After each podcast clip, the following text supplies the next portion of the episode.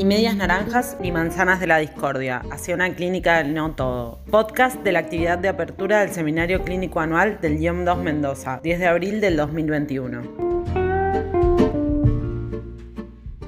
Eli es nuestra secretaria de docencia, que va a ser quien coordine la conversación de hoy. Dale, Eli, arranquemos. Bueno, buenos días. Como indicó Andrés, en tanto responsable de docencia e investigación de la comisión del CID Mendoza durante el año 2021-2022, me ocuparé hoy de coordinar la actividad de apertura al seminario clínico anual. Quería comentarles primero que hay 118 inscriptos a este seminario clínico anual y que funcionaremos a partir de seis grupos de trabajo, cuatro en el centro de Mendoza y dos más, uno en el este y otro en el sur en San Rafael. ¿sí? Además íbamos a trabajar momentos donde nos vamos a reunir a partir de, plenarias. Hay tres docentes invitados y con tres docentes locales.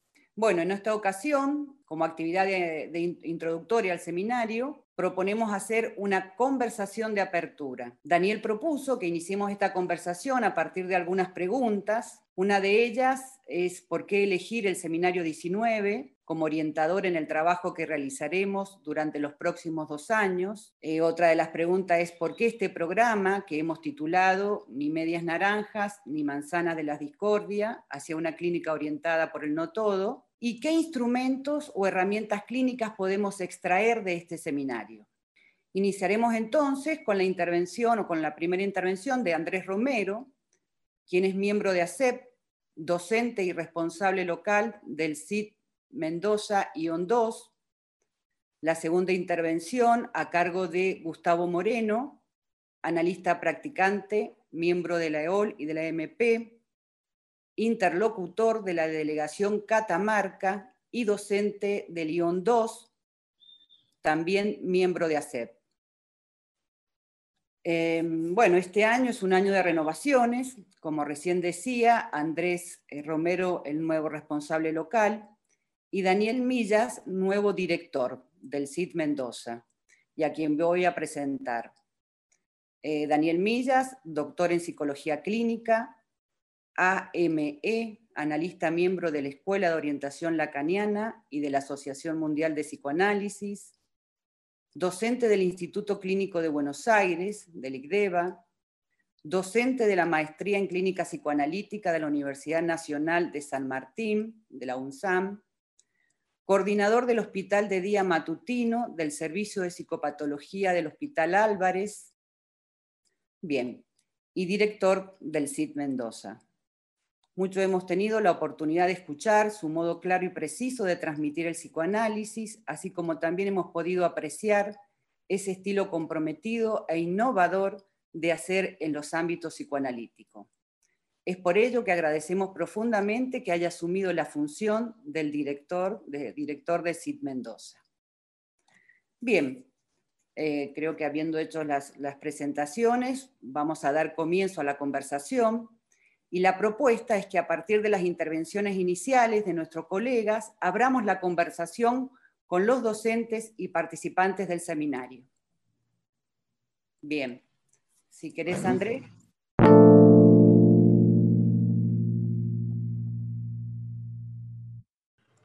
Muy bien.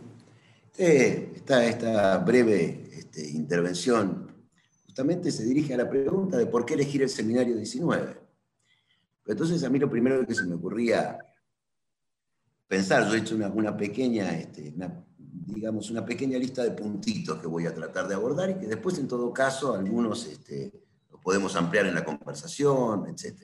¿eh? Pero lo primero que se me ocurría pensar es en por qué, en definitiva, elegimos este, cualquier, digamos, seminario, escrito, etcétera. ¿Qué, para qué, digamos, qué, qué sentido tiene este, el, el, estudio, la lectura teórica, digamos, de alguna manera? Y pensaba que ese es un punto central a plantearse, porque en definitiva se me ocurría que justamente para nosotros nuestra práctica ¿no? implica siempre la, clínica, pero leída desde determinadas claves de lectura. Entonces, me parece que una manera de pensar este, el abordar un seminario, un escrito, etcétera, para estudiarlo es poder obtener algunas claves de lectura que nos orienten en la lógica de la clínica, digamos, ¿no? Porque justamente una práctica estaría, pienso yo, hecha de esas dos cosas,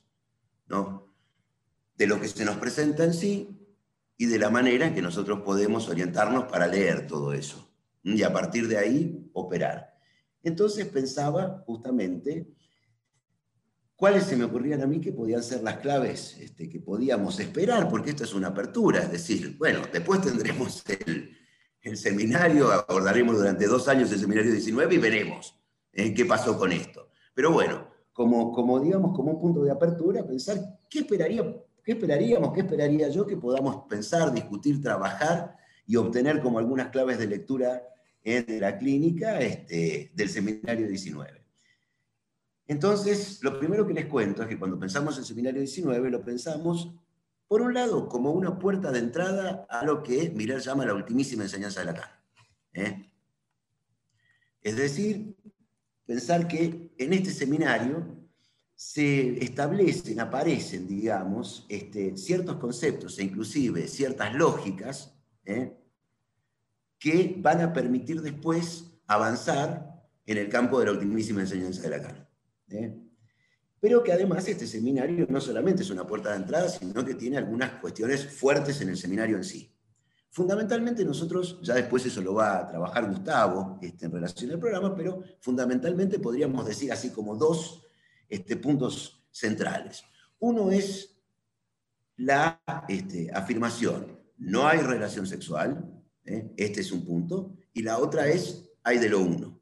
¿eh? Entonces, lo que no hay, lo que hay, no hay relación, hay de lo uno, ¿eh? son como dos puntos este, que se formulan claramente este, en, el, en el seminario 19.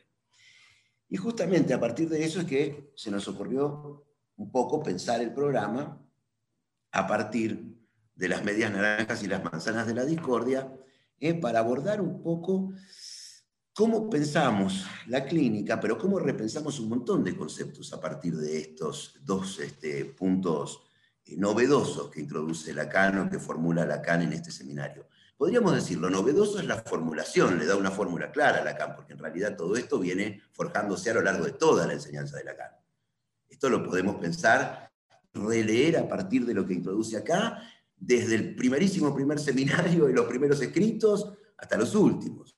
¿eh? porque ese es un punto muy, muy importante, que no solamente, digamos, lo que la Cámara elaborando nos sirve como una clave de lectura para la clínica, sino también como una clave de lectura para el resto de la obra de Lacan.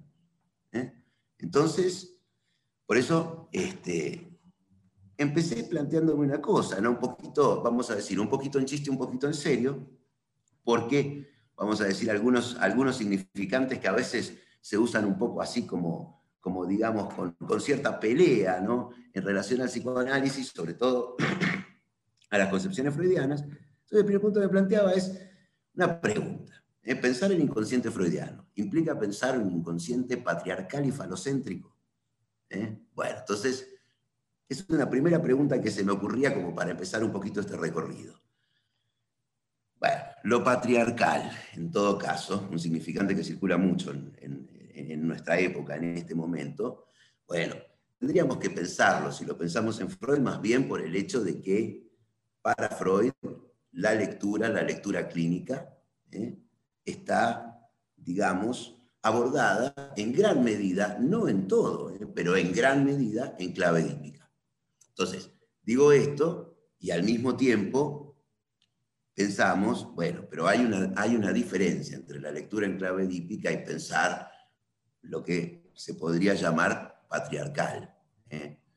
Pero en todo caso sí podríamos pensar que este, cuando leemos en clave dípica lo que extrae Lacan, digamos, de la lógica dípica son algunos significantes que ordenan, digamos así, este, la clínica en el modo de las estructuras y, bueno, de la interpretación, de las intervenciones del analista, etcétera, en función de lo que él llama el nombre del padre. ¿eh? pero entonces, una, una primera diferenciación que yo haría es el nombre del padre no es lo que se llama patriarcado, ¿eh? pero sí es cierto que hay, digamos, un acento ¿eh? en esa estructura, en esa metáfora, en esa forma de leer que es la lógica edípica, ¿eh? y que eso da una clínica determinada, una forma de interpretación determinada y una orientación determinada, digamos, en los fenómenos clínicos, en la forma de las estructuras. Y cuando hablamos el otro significante que tomaba, falocéntrico, bueno, entonces inmediatamente ponemos en juego lo que para este, Lacan se plantea en la forma de un significante, es decir, no de una, de una parte del cuerpo, no de una cuestión biológica, etcétera, sino de una diferencia ¿eh? que se puede establecer en términos de significante, se lo tiene o no se lo tiene. ¿eh? Y después Lacan dice, bueno, también se puede a partir, a partir de ahí pensar la lógica de se lo es o no se lo es. Es decir, hay cuatro maneras, digamos, cuatro, cuatro, cuatro formas que podemos pensar a partir de la introducción de ese significante. Falo como ordenador. ¿eh? Ser, no ser, tener, no tener. Estamos en la lógica del ser y el tener. Esa lógica es una lógica que le permitió este, a Lacan este, ordenar una serie de lecturas, ¿eh? pero que tomando un poco la forma que estaba presente en, este, que, que, va surgiendo, digamos, de las elaboraciones freudianas. Bueno, pero un punto importante ahí es que bueno, para Freud, pensar, digamos así, armar la cuestión desde esta perspectiva, eh, que Lacan después este, formula, mm, escribe en una, metáfora, logiciza, este, etc., deja poco libre, digamos, ese continente oscuro eh, que es la sexualidad femenina.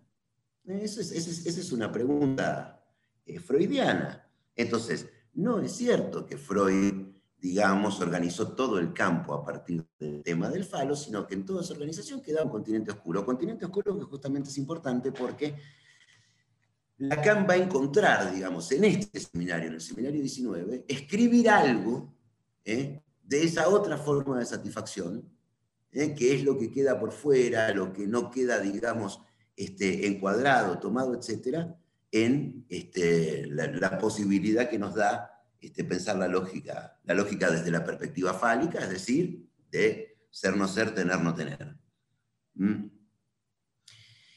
Pero, entonces, si justamente empiezo pensando que estos significantes, falocéntrico y patriarcal, circulan en esta época y entonces se ponen un poco en cuestión, digamos, el padre y la primacía del falo, ¿eh? Es justamente porque no, no, no es en cualquier momento, sino que podríamos decir así, tomando un poco un término que tomamos este, del materialismo histórico, porque hay ciertas condiciones ¿eh? de producción de estas preguntas en esta época.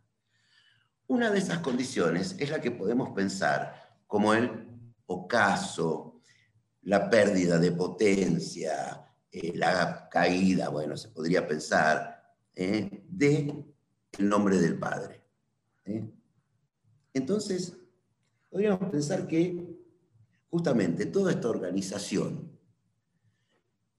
que se sostiene a partir de ordenar la cosa en clave díptica, de pensar la función del nombre del Padre como la función que de alguna manera estabiliza las significaciones, ordena la relación con las satisfacciones y da cierto orden a la relación entre los sexos, a mí me gusta mucho una expresión que le escuché una vez a Graciela Broski, dice, Esa regla, esas reglas de etiqueta, y son el nombre del padre. ¿no? La regla de etiqueta da la idea que a uno lo orienta un poco en cómo tiene que moverse en cierto ámbito. Cuando uno va a una fiesta, la regla de etiqueta, bueno, hay que ir vestido así, eh, llevar o no llevar determinadas cosas. Bueno, en este momento justamente vamos a decir, hay una cierta crisis de estas reglas de etiqueta. ¿eh? es decir, de este conjunto de significaciones estabilizadas, de modos, etcétera, ¿eh? establecidos que nos orientan un poco, entre otras cosas, en la relación entre los sexos. ¿eh? Lo que también quiere decir en la relación con la satisfacción. Voy a usar esa palabra porque si digo la relación con el goce, bueno, no es exactamente lo mismo, pero bueno, hay que entender que en el goce hay cierto modo de satisfacción, entonces uso esa palabra que me parece un poco más accesible este, para, para una apertura. Eh, bien, pero entonces nosotros venimos del seminario 17. ¿eh? que es lo último que trabajamos. En el seminario 17 yo encontré una, una, un, bueno, el seminario 17 me parece a mí hay un giro muy importante, y yo encontré una frase que me parece que sirve para pensar un poco este, este pequeño recorrido que quiero hacer, que es cuando Lacan dice que el padre realiza el trabajo de la agencia amo. ¿Eh? ¿Por qué me pareció muy interesante recortar esa, esa frase? Porque lo que ubica, el trabajo de la agencia amo, ¿cuál es? Lo podemos pensar de muchas maneras al discurso, al discurso del amo, que es lo que Lacan uno de los discursos que Lacan este, formula en el seminario 17. Y que además es un discurso sumamente importante para los psicoanalistas porque es lo que Lacan dice, es la estructura del discurso del inconsciente. Pero, entre otras cosas, ¿qué, ¿cómo podríamos pensar en lo que se llama el significante amo, eso que se escribe en ese uno? Justamente como una clave de lectura que ordena, que organiza el campo del saber y su relación con el goce. ¿eh? Es decir, con esos este, modos de satisfacción. ¿eh?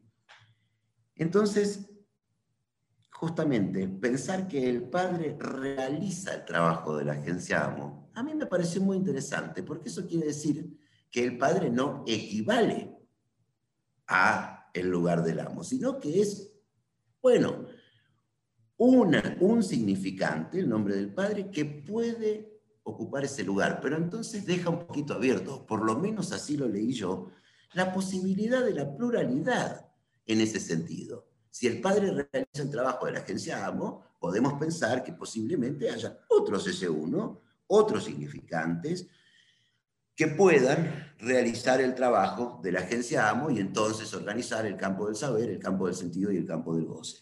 Eh, cuando digo organizar no quiere decir completamente. Siempre organizar es con una pequeña falla, eh, pero que ordenan la relación en ese campo. Entonces, me, parecía interesante pensarlo de esta manera, justamente porque en este momento, y justamente a partir de la época de un suceso que fue el, que dio un poco a, Lacan el puntapié para pensar varias cosas del seminario 17, que fue el mayo francés. ¿eh? bueno, aparece como una puesta en cuestión bastante fuerte precisamente del orden que se puede ubicar a partir este, de, este, de este significante nombre del padre en el lugar de la agencia amo, y también un cuestionamiento bastante fuerte del discurso del amo, ¿eh? como una cierta rebeldía, podríamos decir. ¿no?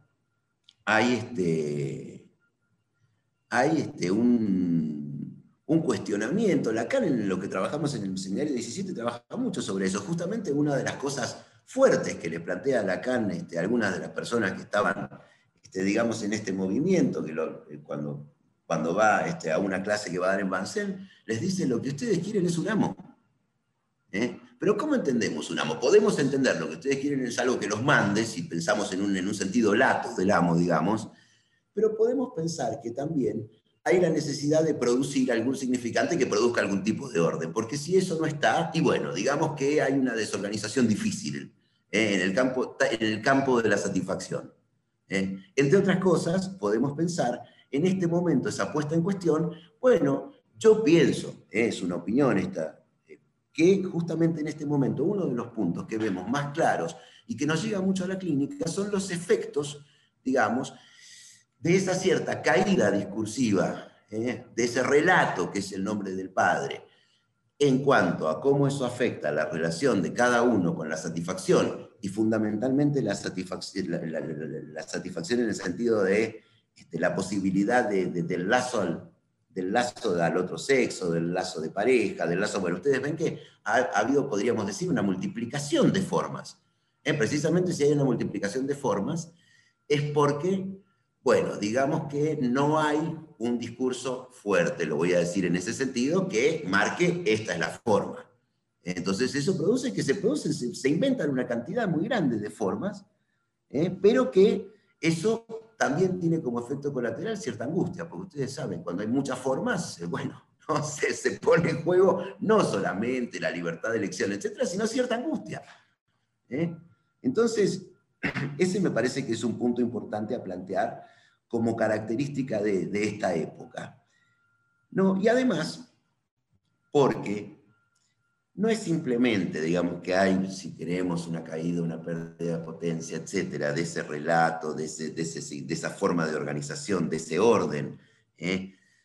que da el nombre del padre, la estructura familiar, etcétera, sino que además hay otra cosa, que es, está también la ciencia. Y la ciencia, que también tiene una relación con la técnica, pasa una cosa completamente este, novedosa para la historia de la humanidad en este momento que es que, digamos, la relación entre los sexos puede estar separada del problema de la reproducción. Eh, esto es una novedad muy grande de nuestra época, es decir, ya no podemos pensar necesariamente que la reproducción va a pasar por la estructura de mamá, papá, hijos, porque puede haber, puede haber, porque hay una serie de modos que ha introducido este, y que ha producido este, la ciencia este, que, bueno, digamos, acortado eso, se puede ser una mamá sola, un papá solo, dos mamás, una, bueno, toda la variedad de, de, cosas que pueden aparecer ahí. Entonces, eso también pienso que es un poco dentro, está un poco dentro de las condiciones de producción, podríamos decir, de todo este cuestionamiento a la estructura del nombre del padre. ¿no? Porque si eso ya no está, ya no está, digamos, podríamos decir, inscripto en lo natural, lo voy a decir así, ¿eh? Si no, entonces podemos, y empiezan a aparecer otras formas, entonces podemos pensar que también hay un cuestionamiento hacia, podríamos decir, la estructura simbólica que se sostiene en eso. No porque la estructura simbólica venga de lo natural, pero porque ciertamente antes uno podía plantear esto y no había manera de pensar otra forma, digamos. Si hay este, un tenía que haber en algún momento de la historia el encuentro entre un hombre y una mujer. ¿eh? Esto en este momento, bueno, eh, ha, dejado de ser de esta manera y me parece que eso también da la posibilidad de cierto cuestionamiento. Entonces, estamos, digamos, en una época donde no hay relación sexual, si ustedes quieren, bueno, está, está mucho más puesto a la vista. ¿eh? En el sentido de no hay relación sexual, ¿qué quiere decir? No que no haya contacto sexual entre uno y otro, que no haya una relación con la satisfacción, sino que no hay una forma no hay una fórmula, no hay una escritura única, no hay una universalidad posible de la relación sexual, sino que lo que vemos es que justamente hay una cantidad, una miríada este, de suplencias, es decir, de cosas que pueden venir a ese lugar. ¿Mm? Entonces, en esto me parece, y a partir de esto también hay un punto, digamos, de puesta en cuestión digamos, de lo que podría pensarse eso que podría representar el significante hombre y fundamentalmente eso que podría representar el significante mujer. Cuando digo eso que podría representar es porque no es que antes había claramente hombres y mujeres, siempre hay, hay ahí, como bien lo dice Lacan, una cuestión de identificaciones. Pero en este momento, por ejemplo, que haya una división entre la función de una mujer y la función reproductiva, es decir, la función materna, bueno, entonces digamos, alimenta este cuestionamiento. Son cuestionamientos que escuchamos en la clínica y cuestionamientos que escuchamos en la calle. Esto. ¿eh? Son cuestionamientos que me parece que nos tenemos que hacer. Y acá, justamente, en este seminario hay una clave muy importante. Bueno, antes digo esto. Poco si nosotros recorremos a Freud y no hacemos esa trampa que se hace ahora, que es leer algo del 1900 o del 1800 como si estuviera escrito el año pasado, porque entonces eh, no empezamos a pensar, no, pero mirá lo que decía, pues hay que pensar un poquito las condiciones de la época en la que se escribió cada cosa. Pero si nosotros pensamos la solución freudiana por la vía de lo que este, sería lo que él llamó ecuación simbólica, ¿qué quiere una mujer? Una mujer quiere falo. Entonces, y, cómo lo obtiene a partir del hijo, ese desplazamiento simbólico, bueno, por supuesto que sigue siendo una solución posible. Pero en este momento está altamente puesto en cuestión en la calle, en la cultura, en todos los días. Uno dice esto y entonces hay un montón de mujeres que dicen, no, nada que ver con eso. Después podemos discutir ese punto, pero es un punto importante poder empezar a ubicar que en este, en este seminario, Lacan un poco retoma una pregunta. Ustedes saben que la, y, de hecho la cultura ha hecho chiste de eso, hasta películas con eso, ¿no? La famosa pregunta, imposible de responder para Freud, ¿qué quiere una mujer? Lacan en este seminario no responde qué quiere una mujer, sino en todo caso, ¿eh? ¿Qué es el goce femenino? ¿Cómo logra una escritura de eso? ¿Eh? quiero marcar que no son equivalentes las preguntas. No es lo mismo preguntarse qué quiere una mujer, preguntarse por el deseo, etcétera, escrito en la vía de lo simbólico, del significante, etcétera, etcétera, a preguntarse qué es un goce femenino. ¿Eh? Y es uno de, los puntos centrales, pero para poder hacer esta escritura, que después va a retomar en el seminario 20, etcétera, tiene que hacer un cambio de lógica muy importante. ¿Por qué? Porque Lacan se sirve de una invención, un poco de la lógica que venía hasta el momento, haciendo, digamos, una escritura novedosa, ¿eh? que es la famosa escritura no todo, ¿eh? que es ese triangulito con una rayita, pero con una rayita encima. Eso no existía antes de Lacan. ¿eh? Ese, signito para todo no existía con una negación encima. Pero justamente esa invención de Lacan le permite abordar la pregunta de qué sería un goce que no fuese fálico, lo voy a decir así. ¿Eh? ¿Y, qué, ¿Y, qué, relación este, tendría eso, o en todo caso, si hay alguna relación, este, bueno, precisamente con el goce fálico, con el goce que tiene que ver con el significante, con el lenguaje. Entonces, ese desarrollo nos va a servir mucho a nosotros para poder pensar la clínica en este momento, ¿eh? donde, digamos, la solución por la vía de este, la ecuación simbólica, que bueno, puede ser pene pero puede ser pene otro tipo de desplazamiento, digamos, pero bueno, ciertamente queda un poco, digamos, este, como un poquito puesta en cuestión, y entonces va a abrir otra posibilidad de pensar el lugar este, del, goce, del goce femenino. Que Lacan es lo que lo único que voy a decir, acá lo presenta como la idea de un goce suplementario. Entonces acá tenemos un poco las no medias naranjas de nuestro título. No se trata de dos goces que hacen uno, de dos goces que se complementan o que están en guerra, que es el otro punto, ¿eh? que sería la otra forma, ¿eh? las manzanas de la discordia, sino poder ubicar que hay una relación de suplementariedad entre esos dos goces. ¿eh? Es decir, bueno, es, es, es, una relación que por el momento digo esto. No, no está en el orden de la complementariedad de lo que se completa, pero tampoco en el orden este, de lo que está en guerra uno contra otro. ¿Mm? Y entonces, pienso que este es un punto central para poder pensar también los síntomas de la época. Este es el, último punto que digo ahora, que es leer los síntomas en clave dípica, ¿eh? por ejemplo, lo que nosotros podemos leer en el sentido de los síntomas de Freud, ¿eh? es un modo de lectura. Entonces podemos pensar el síntoma en relación, bueno, este, a este, la historia, la crianza, etc. Pero ¿qué pasa? Yo no sé qué, cómo, cómo lo ven ustedes, pero a mí me pasa que empiezan a aparecer cada vez más en, en el consultorio personas que no, no intentan ubicar sus síntomas a partir de eso. Hay un montón que sí, por supuesto, pero hay otros que no. Y tampoco con desplazamientos de eso, porque no quiere decir que si yo hablo, por ejemplo, no sé, por decir, este, del, del, del, universo, o hablo de la Pachamama, o hablo de, no esté hablando en clave dípica. Bueno, entendemos que no siempre es hablar concretamente de mamá y papá, pero es la utilización de esa lógica. Pero empiezan a haber cada vez más sujetos que no, no entran en esa lógica, que no van hacia ese lado, y que si no intenta ir hacia ese lado, voy a decir, así no pasa nada. ¿Eh? Bueno, sí, no tiene ningún efecto. ¿eh? Entonces, eso también nos permite un poquito pensar de qué otra manera podemos leer la clínica, porque esa forma es efectiva a veces y a veces no. Esa otra manera de, pensar la clínica que nos introduce el seminario 19 podría ser pensarla ¿eh? a partir de este punto, que es, vamos a decir, en la clave de pensar ese uno de cada uno, lo que querría decir pensarlo a partir de, ese modo de satisfacción que existe en cada uno e intentar ubicar eso. La Lacan va a ir en esa dirección de acá para adelante, digamos. ¿eh? No me voy a adelantar, pero Lacan de aquí para adelante, ¿qué es lo que un poco podemos formular así? Es leer la clínica la, con la clave del uno y de la no relación.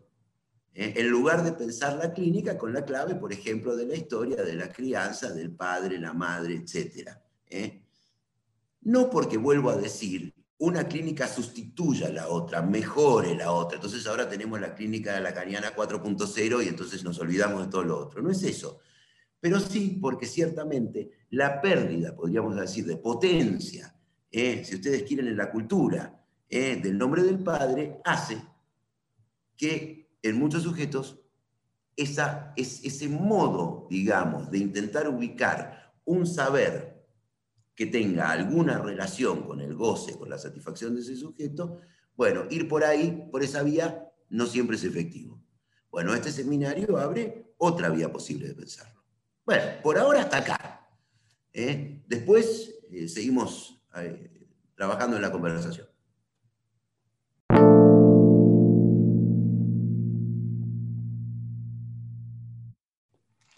Bien. Bueno, eh, ¿querés seguir vos, Gustavo, con, tu intervención?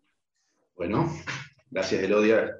Bueno, gracias, Andy. Después de esta apertura que has hecho a todo lo, podríamos decir, todo lo que se abre a partir del 19 y toda la, la perspectiva que con esto nos encontramos, a mí me toca algo de, más de reducción, digamos. A vos te dieron la pregunta, ¿por qué el 19? A mí me tocó, ¿por qué este programa?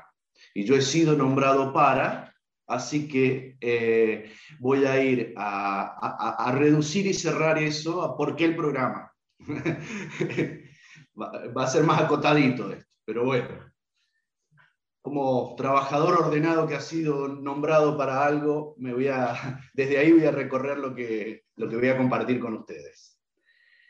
Sobre la base de esta pregunta, porque este programa, con la que Daniel propuso las intervenciones para el inicio de la conversación de hoy, les voy a hablar. Debo contarles antes que el trabajo de la comisión fue arduo, una comisión que estuvo encabezada por el trabajo de Lodia, y participamos varios ahí. Em, fue arduo, que la estructura del programa no surgió de buenas a primeras como un producto de la iluminación profética, tampoco que decantó progresivamente como una lógica que se imponía por sí sola. Asumir el trabajo de proponer un programa para entrar en la última enseñanza de Lacan desde el seminario UPIR parece a priori una labor llevadera, pero a la hora de empezar a plasmarlo, nos encontramos con un sinnúmero de interrogantes. ¿Cómo proponer un programa en el que la vertiente epistémica, la clínica y la política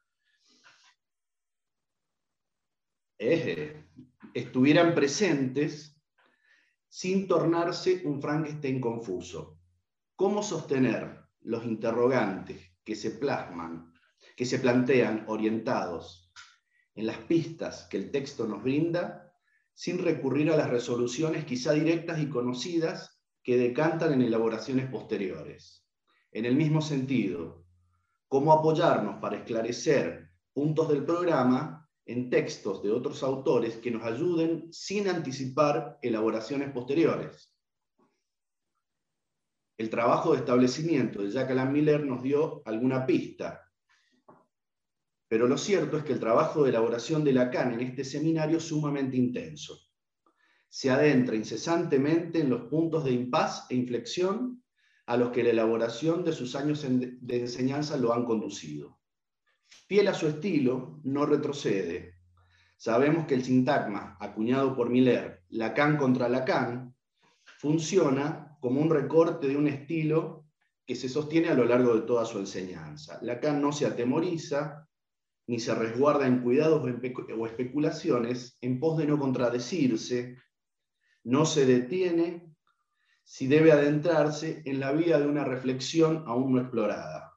Los conceptos se resignifican y se resitúan al compás del movimiento que produce la elaboración misma.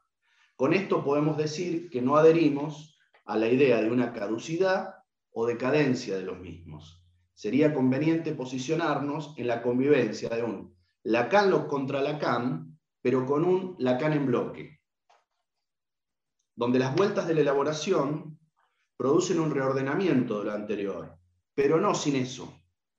Los conceptos y lógicas anteriores se resignifican y reposicionan en una vuelta sobre los impas y las aporías que ellos mismos generan. En esto hemos estado de acuerdo en Andy, que se ha detenido en un punto de su elaboración planteando esto como perspectiva. ¿no? Miller da en la conferencia titulada Interpretar un síntoma una orientación muy precisa para orientarse tanto en la clínica como en la enseñanza de Lacan. Dice que hay que formularse la pregunta, ¿dónde está lo real? Y prescindir del embrollo al que conduce la pregunta de qué es lo real. Sería algo así como abstenerse de un posicionamiento ontológico para tomar como brújula la existencia de lo real. Lacan llega a este seminario luego de hacerse una pregunta muy fuerte en el seminario anterior. Pregunta que no agotará por largo tiempo de formularse el seminario 18, que se titula De un discurso que no fuera del semblante, se podría enunciar ese título por una vía directa, del siguiente modo, de un discurso de lo real. Esto implica preguntarse si es posible con el análisis tocar algo de lo real. Es animarse a la pregunta de si el análisis no queda, como el resto de las psicoterapias, en un nivel de efecto de sugestión.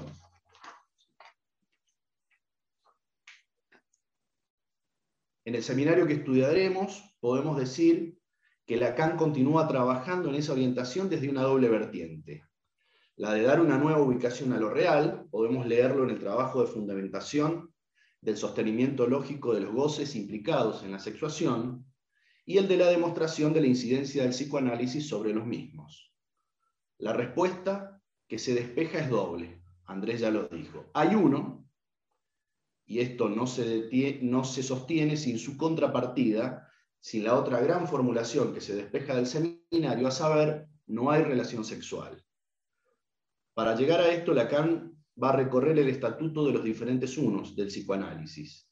En este punto, con el equipo que elaboró el programa, tomamos una de las decisiones más contundentes en su armado. La cuestión del uno quedó destinada al trabajo para el año próximo.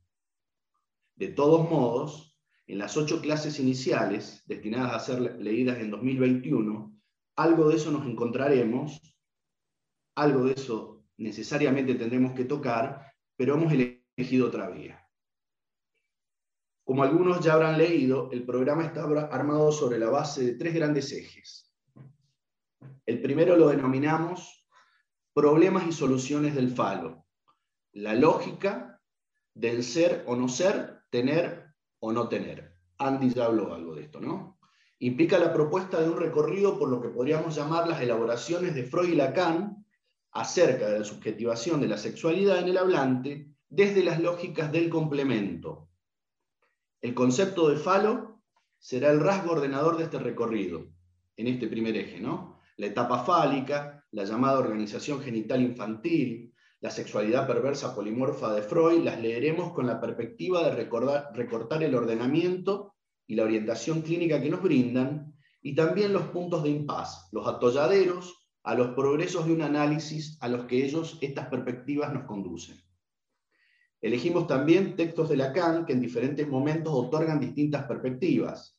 La significación del falo será un hito clave en ese trabajo pero también ideas directivas para un Congreso de Sexualidad Femenina de 1960. Será una llave fundamental para llegar a los planteos nodales del seminario, ya de que desde muy temprano en psicoanálisis, Andy habló del continente oscuro al que hacía referencia Freud, es la sexualidad femenina la que introduce un resto, un vacío al que las lógicas del complemento no tocan.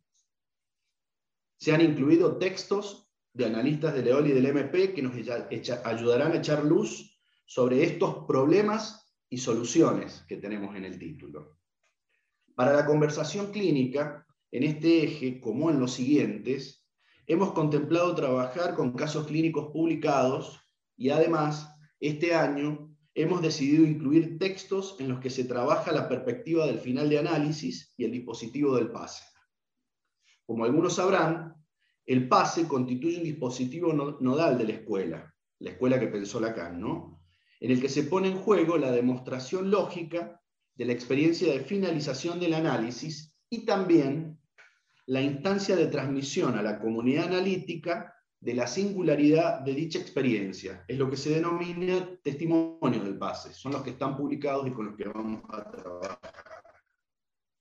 incluimos también en los tres ejes testimonios del pase de colegas con la intención de propiciar la reflexión sobre las diferentes versiones del final. A dichas versiones es la intención hacerlas conversar con las lógicas desplegadas en cada uno de los ejes. Por ejemplo, el primer eje del que veníamos hablando, hablábamos del ser o no ser, del tener o no tener. Podríamos decir que toda esa lógica lleva a un final de análisis que Lacan en su momento formuló como subjetivación de la castración. Vamos a tratar de trabajar con casos clínicos y con finales de análisis que van por esa vía. En, en los otros ejes vamos a conversar con casos clínicos, vamos a trabajar y con, y con testimonios que toman más la perspectiva planteada desde la lógica del no todo.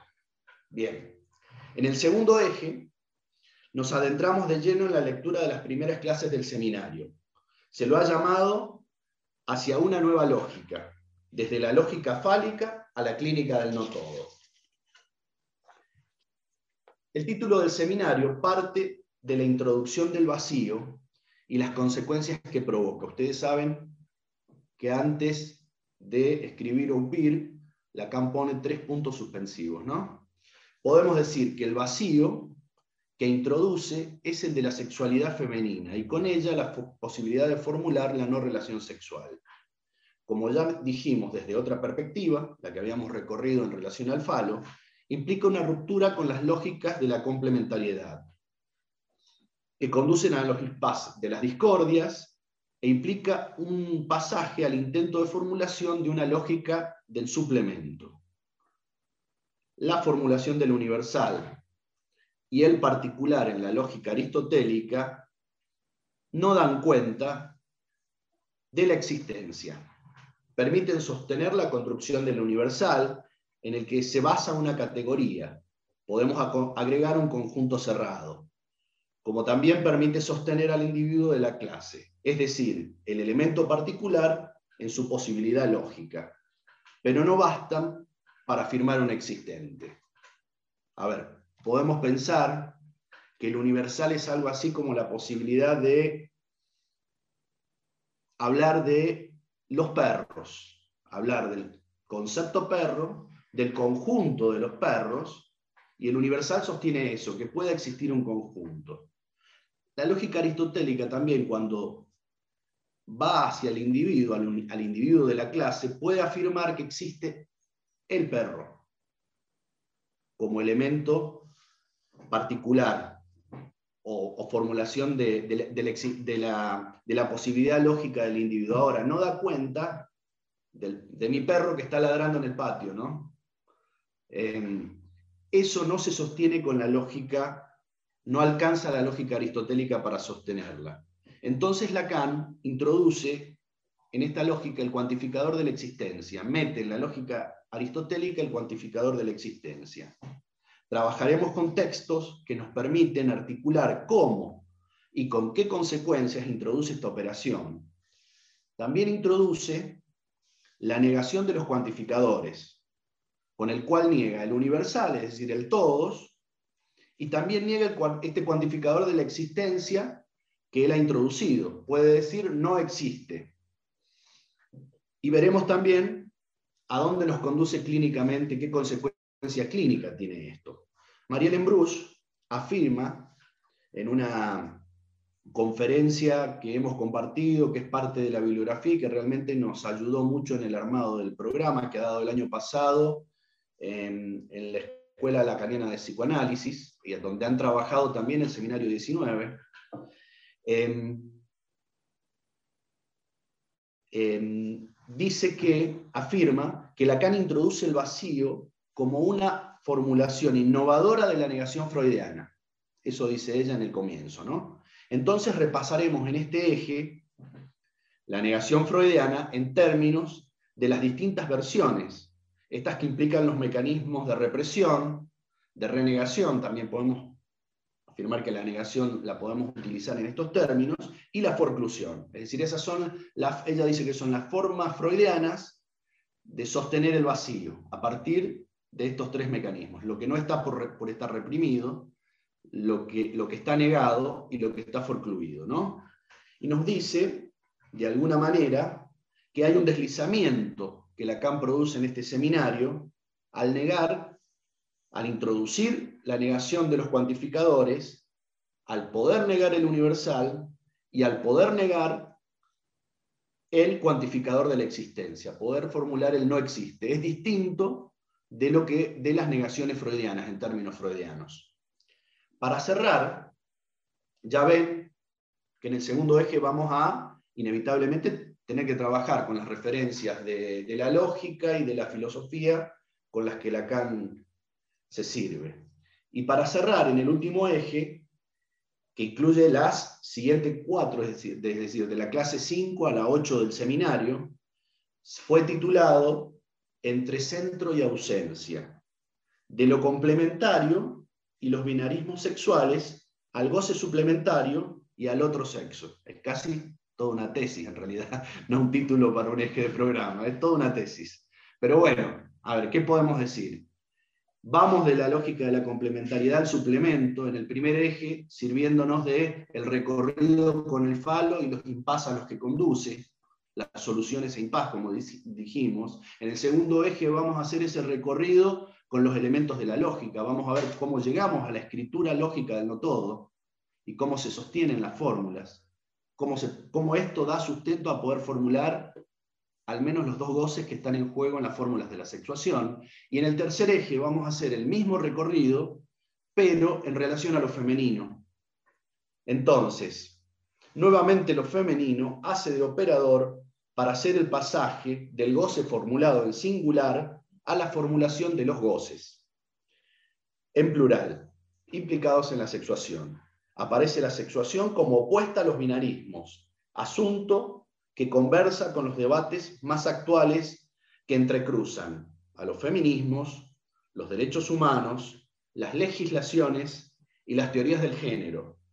También a lo que me animo a ubicar como el, el empuje actual a las locuras identitarias. Este eje incluye además un recorrido por el concepto de letra, esa vertiente en la que se explora un estatuto del significante diferente, más vinculada al concepto de, de borde, de frontera, de litoral, con el registro de lo real, ya no centrado en la articulación simbólica, sea formulada como con otro significante, con la batería o con el conjunto esta articulación.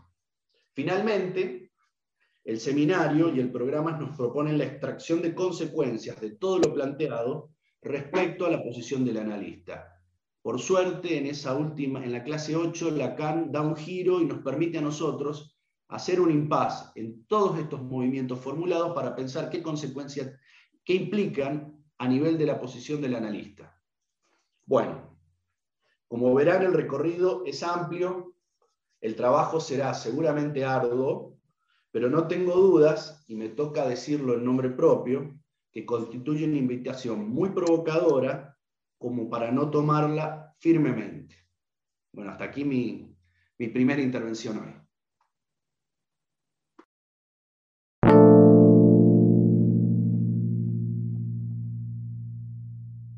Agradezco a Gustavo, eh, que ha sido muy, muy clara la transmisión del trabajo realizado desde la Comisión de Docencia.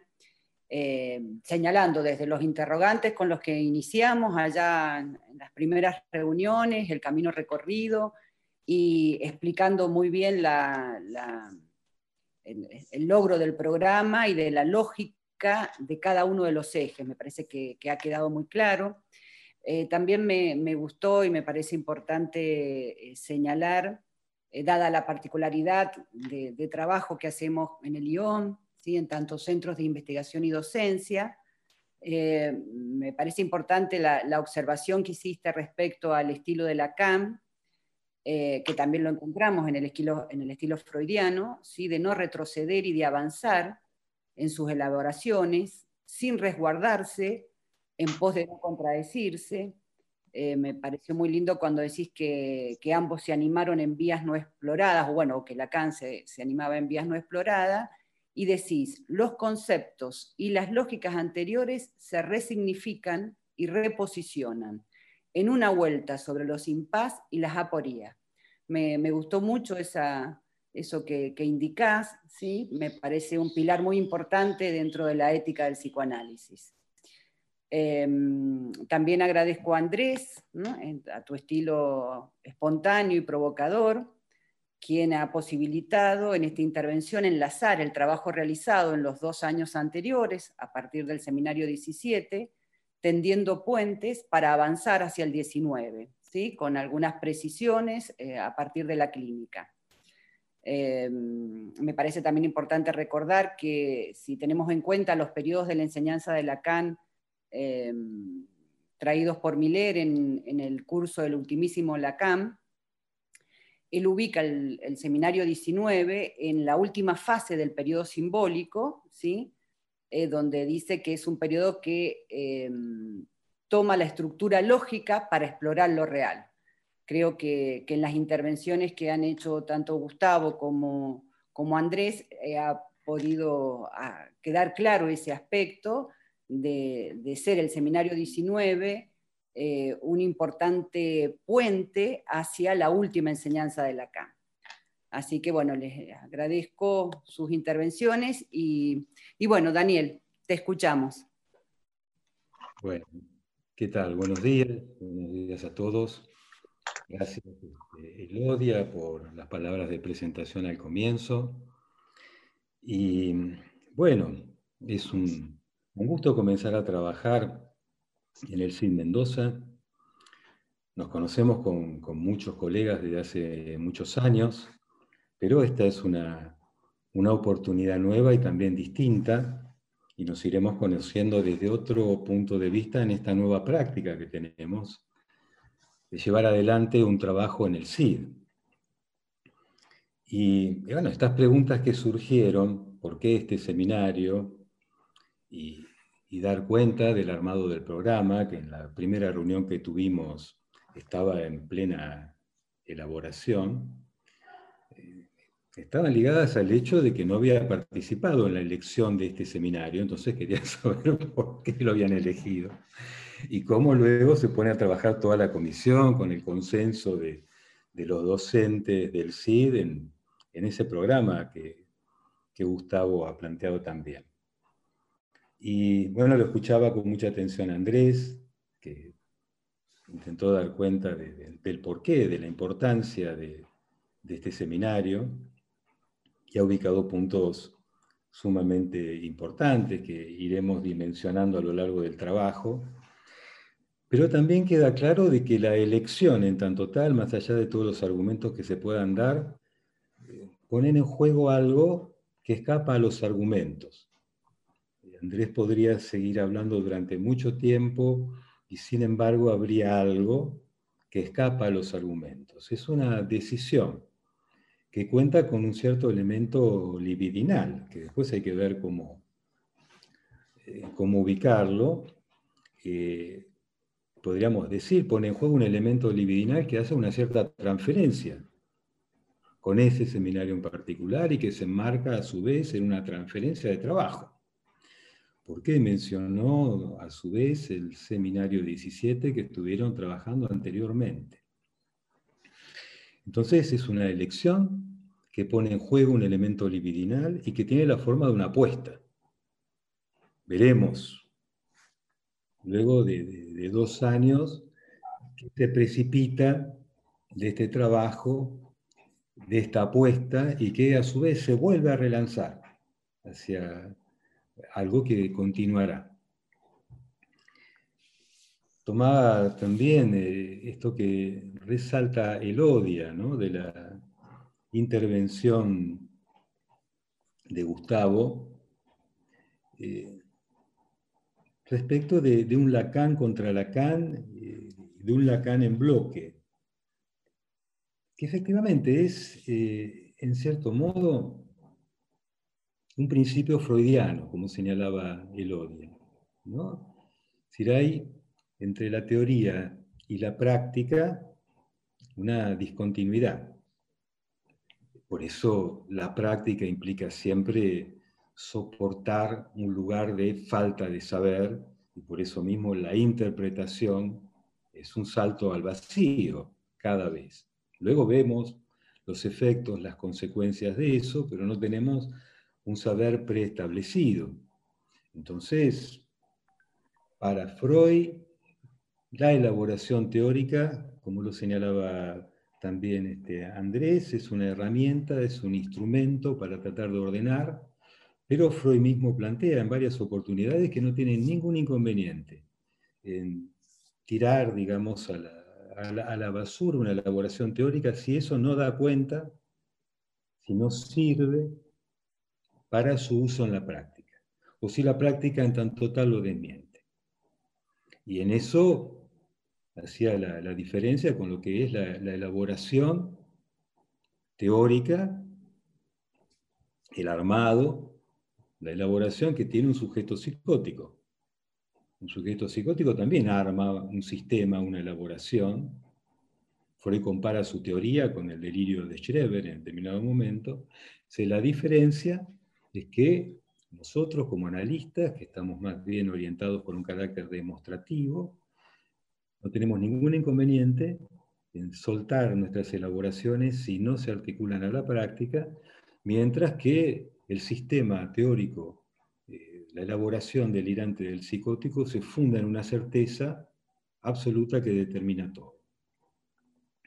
Entonces, la elaboración teórica es un instrumento, sirve para ordenar la experiencia y al mismo tiempo es susceptible permanentemente de reelaboraciones, porque la práctica cambia, cambia con la época, como decía Andrés al comienzo, porque varían los síntomas, porque varían los paradigmas que ordenan lo colectivo, lo social, y tenemos ahora una, una multiplicación. No tenemos un significante amo ideal que ordena todo lo colectivo. Tenemos más bien una pluralidad y podemos recibir en nuestro consultorio eh, sujetos este, que, funcionan muy bien, como decía Andrés, con la clave dípica, o aparentemente, y otros que tienen un estilo de vida muy distinto. Y eh, lo apasionante del asunto es que esta, cuestión del nombre del padre y de lo que ya no funciona con el nombre del padre, a un nivel reglas de etiqueta. Es un aspecto formal, de la envoltura formal. Pero eh, el nombre del padre, eh, la función del padre para Freud el nombre del padre para Lacan, es esencialmente un operador, un tratamiento del goce. Entonces tenemos por un lado la operatividad, el tratamiento de un régimen de goce y una envoltura formal.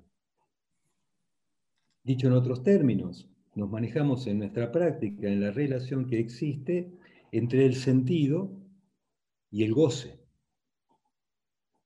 Esta particularidad del síntoma que inventa Freud, que tiene una cara, podríamos decir con Lacan, metafórica, y tiene a su vez una dimensión de goce.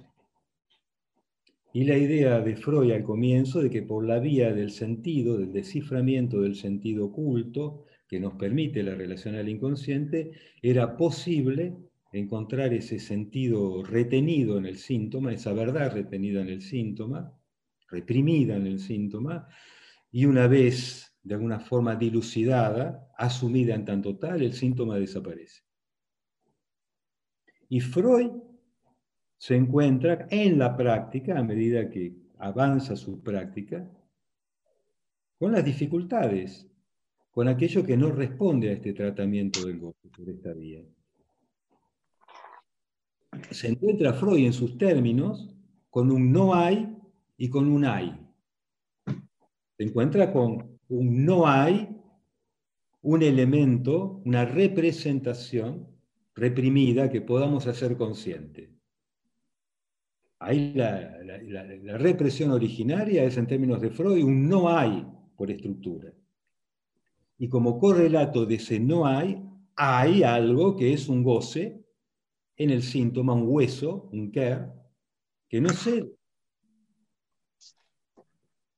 No hay una representación última y hay restos sintomáticos. Problema clínico fundamental que ubica Freud. ¿Y lo ubica alrededor de qué? de la formalización de un impas. ¿Por qué un impas? La formalización de un impas es darle a un problema una estructura lógica. Y el impas, la estructura lógica, en términos de Freud, se ubica alrededor de lo que llama una roca, la roca de la castración. Y ubica del lado de la mujer una modalidad y del lado del hombre otra. Tienen algo en común, la relación al falo. Pero esa relación al falo va a tomar en la mujer la forma de el penis una demanda. Y del lado del hombre, la forma de una protesta. Me causa gracia el término, es un término que toma de Adler, la protesta viril, pero es una suerte de rechazo a, ubicarse en una determinada posición subjetiva. Una modalidad, una forma de rechazo de, de una femineidad imaginaria. Pero algo en común y a su vez algo que toma la modalidad de una demanda al otro. Y Freud plantea muy claramente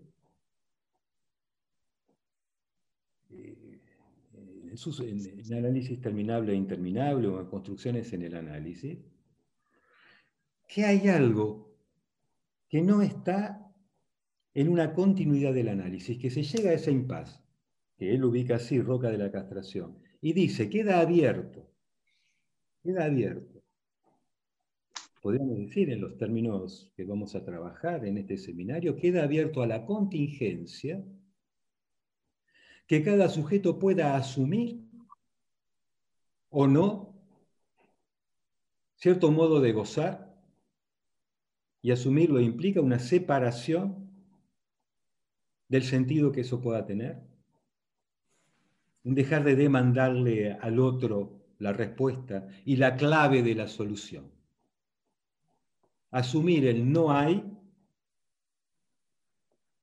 la solución que puede dar el otro, y hay un goce que asume en tanto tal. Lo plantea Freud. En, términos de Freud es esa modalidad del impas dentro de lo que es eh, la lógica de Freud y algo librado a la contingencia. Tenemos en la primera enseñanza de Lacan, por eso me parece tan importante lo que se plantea, que efectivamente no progresamos con un saber que va destituyendo al anterior. Este Lacan en bloque al que hacía referencia Gustavo implica la reinvención permanente de distintos momentos, la reubicación. Lacan lo hace no solamente con sus distintos momentos de la enseñanza en psicoanálisis, sino con su saber psiquiátrico en tanto tal.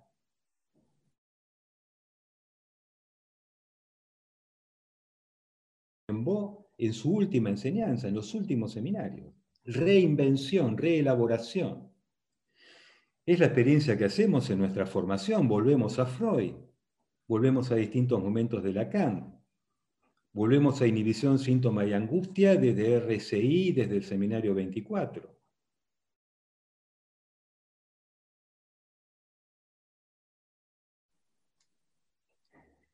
Entonces Lacan en bloque implica no un dogmatismo que asumimos en bloque con rigidez, sino una reinvención permanente. Y la lógica ordena la enseñanza de Lacan desde el comienzo.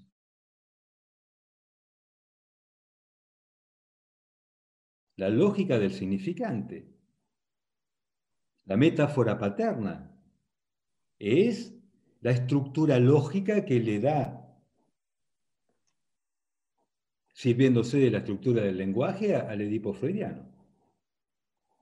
Entonces tenemos estos textos fundamentales que van a ser retomados a lo largo del trabajo, que corresponden a un momento fundamental de la enseñanza de Lacan. Son tres textos que están eh, escritos en muy poco tiempo, de una cuestión preliminar.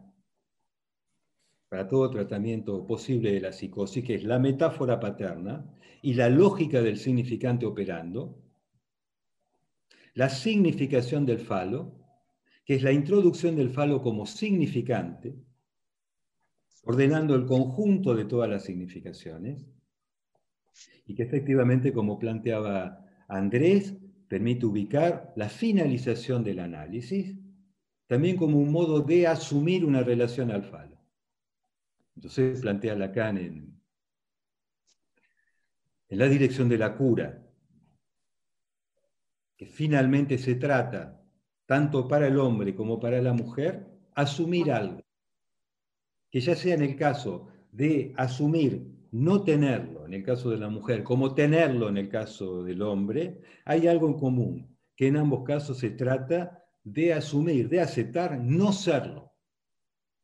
Y ese es un modo de darle una lógica, la lógica significante a la experiencia que a su vez lleva esa lógica a construir nuevos impas. Porque esto se ordena con lo simbólico, dando un predominio a la práctica.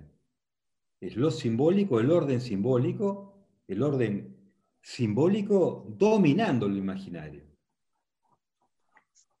El nombre del Padre es la garantía del orden simbólico. Sin embargo, se formulan los propios impares y al orden simbólico que ese orden donde parece que todo está en su lugar, comienza a engendrar elementos que no entran en ese orden. Entonces vemos cómo Lacan va conceptualizando y formalizando un objeto que tiene relación con ese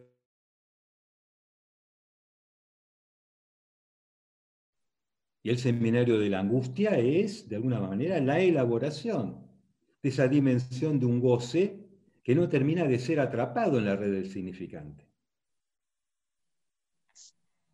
Y el seminario 11 nos introduce a la dimensión de algo tomatón, el orden simbólico, pero introduce la dimensión de la tique, del azar, de lo imprevisto, de la irrupción de algo que no entra en esa causalidad significante.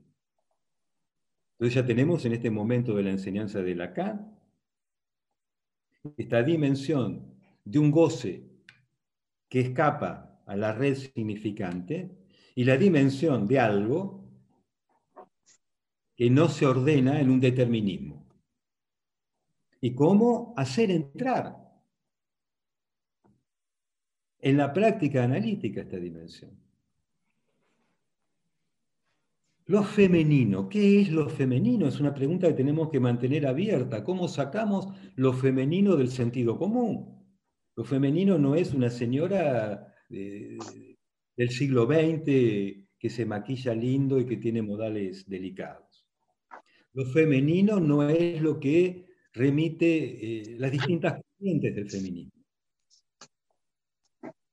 Lo femenino no es eh, el feminismo institucional que hace de la mujer la víctima de toda relación posible que funcione mal?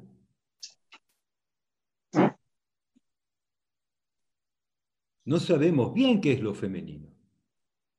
Y tenemos que mantenerlo abierto como pregunta.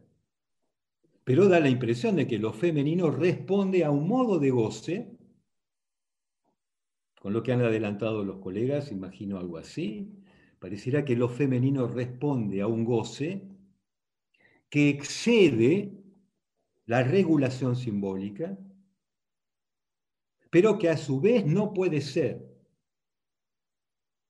cercado, balizado, si no es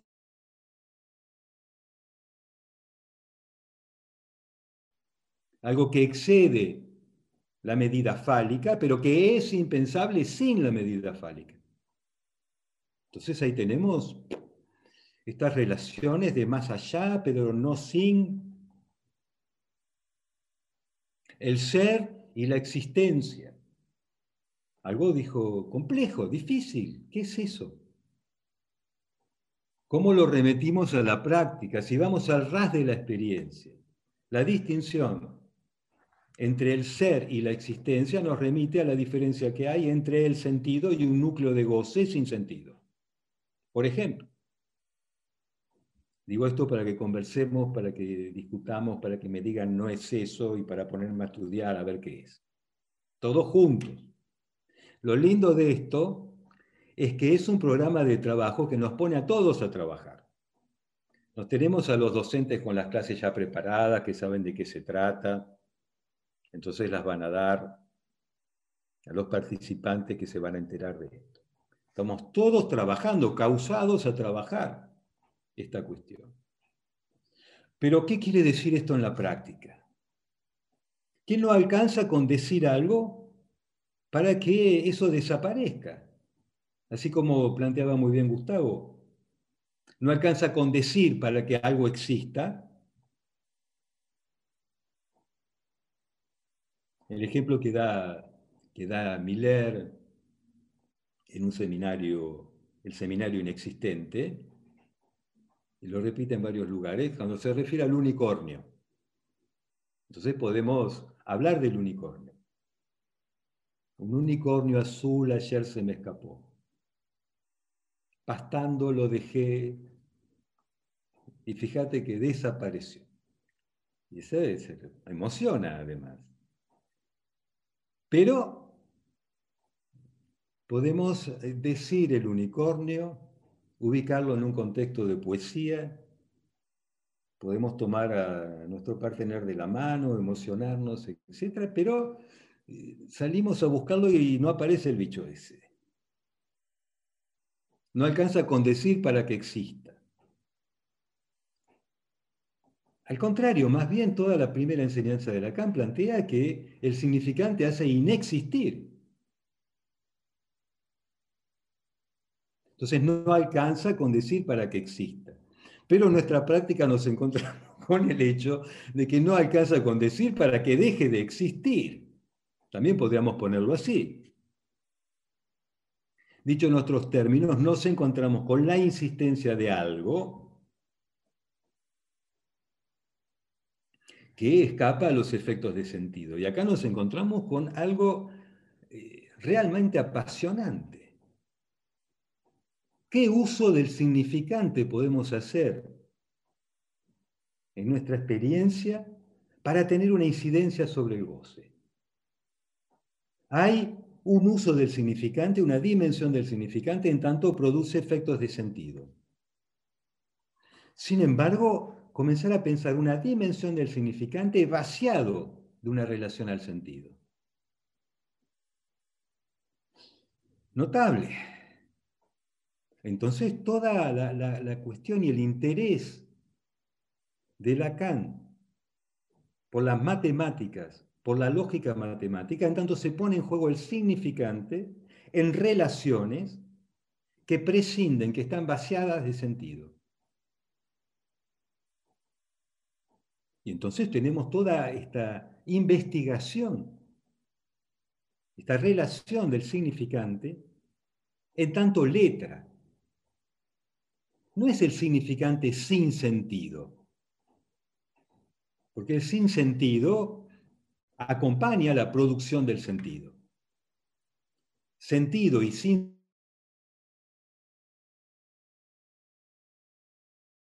En eso el nombre del Padre tiene una función de capitonear el sentido y el sin sentido. Acá de lo que se trata es del fuera de sentido, la ausencia de sentido.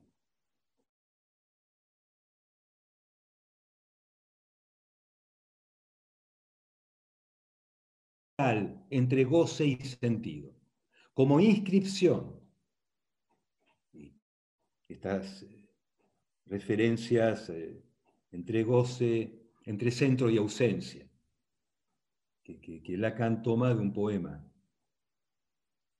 y le da toda una función lógica. Notable. ¿Qué uso del significante que no genera efectos de sentido? ¿Cómo podemos hacer eso?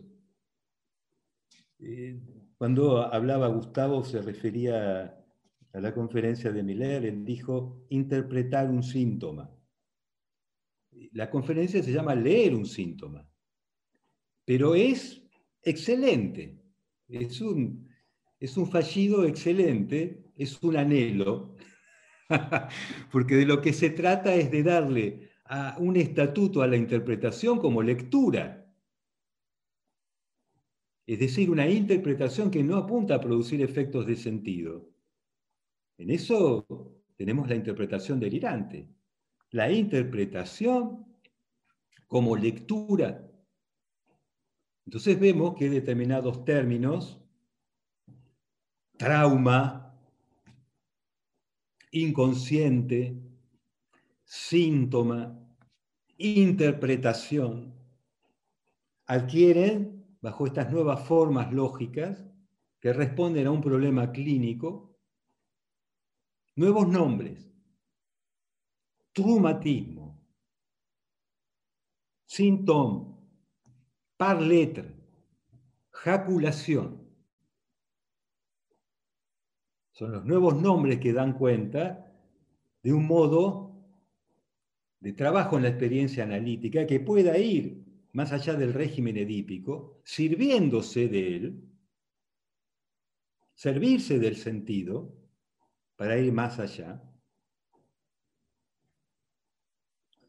implica a su vez captar un nuevo régimen de funcionamiento del goce en el síntoma. Lo femenino no es algo propio ni de un género, ni de un cuerpo anatómico pasa a ser generalizado también por Lacan como un régimen del goce del síntoma en tanto tal. Sintóm pone en juego la implicancia de una modalidad de lo traumático diferente. Lo traumático no está en el pasado. Es la actualidad la, eh, permanente de lo traumático, la iteración en el síntoma de lo traumático, la adicción de un elemento de goce traumático. Pues, lo traumático de la pulsión, Freud llamaba eso la pulsión. ¿Y qué modo de tratamiento de eso que no desaparece? Síntoma, entonces, es un régimen que implica un tratamiento de lo traumático en tanto tal. Y que no hay reinvención que lo anule. Esto nos lleva también a pensar el no todo. Todo esto para indicar la profunda relación con nuestra práctica de lo que vamos a trabajar y vamos a abordar. Es la perspectiva de Lacan cuando en su última enseñanza pone un poco pata para arriba todo lo que consideraba como algo asegurado. Eh, dice, dice Gustavo en un momento de su intervención. Implica preguntarse si es posible por en el análisis tocar algo de lo real. Es animarse a la pregunta de si el análisis no queda como el resto de las psicoterapias a un nivel de efecto de sugestión. Es una pregunta de Lacan en el seminario 24. La operación analítica, si es eficaz, en caso de que sea eficaz. ¿Cómo saber que no es simplemente efectos de sugestión? Me interesé en ese tema. Escribí un pequeño trabajo que va a salir en la última lacaniana, un anticipo. Pero es notable que Freud, que le reconoce a la sugestión haber pensado la, presencia de lo inconsciente, en psicología de las masas, dice, luego de 30 años, dice Freud, vuelvo al enigma de la sugestión, a ocuparme del enigma de la sugestión. Para él no es algo terminado. Y termina diciendo en un momento que la sugestión hay algo irreductible. Cuando nos encontramos con algo irreductible, eso nos remite a la dimensión de lo real. Entonces la sugestión también nos lleva a una zona que implica algo irreductible, que implica lo real. La sugestión no es un tema de las psicoterapias. Estamos permanentemente tomados por los efectos de sugestión. No hay lectura de ningún seminario que nos alivie de los efectos de sugestión. Vuelve sobre eso Lacan en el seminario Momento de concluir. Y es algo que retoma Miller en distintos momentos también. Entonces, lo que nos alivia de los efectos de sugestión es el trabajo y la conversación. Es lo que nos despierta. Bien, me detengo acá, así tenemos tiempo de, de conversar un poco y ir tomándole amor a este seminario que tenemos que trabajar y tratar de desembrollar los problemas que nos presentan.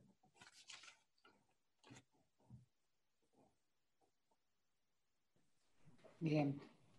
Bueno, muchas gracias Daniel. Muy, muy claro, muy, muy lindo, libidinal todo lo que fuiste marcando de, del seminario y lo que vamos a trabajar. Así que bueno, la idea es escucharlos a, los participantes, a los docentes. Queremos también eh, saber qué dicen ustedes respecto a esto que vamos a trabajar.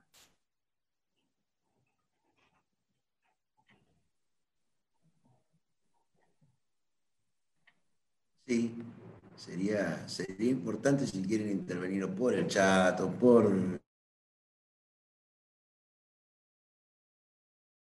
conversación, justamente, ¿no? Para ver si, si podemos conversar un poco entre todos.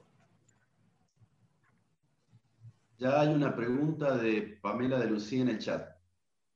Bueno, ¿querés leerla vos? Yo la leo o la respondés.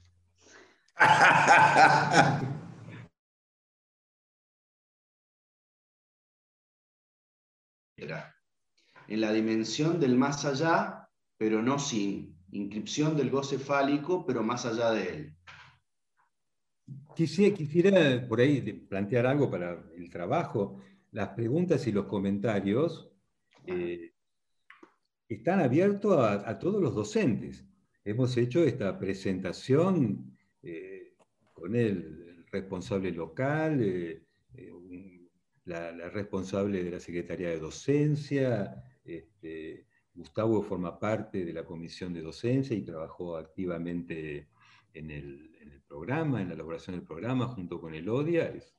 Es, la, presentación de, lo que hemos intervenido ahora, pero la idea es que en la conversación y en las respuestas a las preguntas participen los docentes, que a su vez este, van a llevar adelante grupos de trabajo con temas específicos. ¿eh? Así que las preguntas a, todos los docentes que quieran intervenir.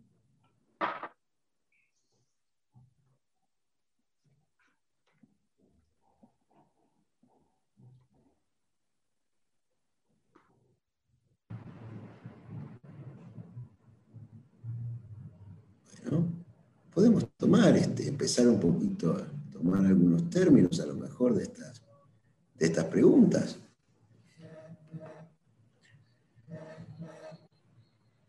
Entonces, todos los que, los que quieran intervenir, los docentes, eh, vamos, vamos este, sumando un poco la respuesta.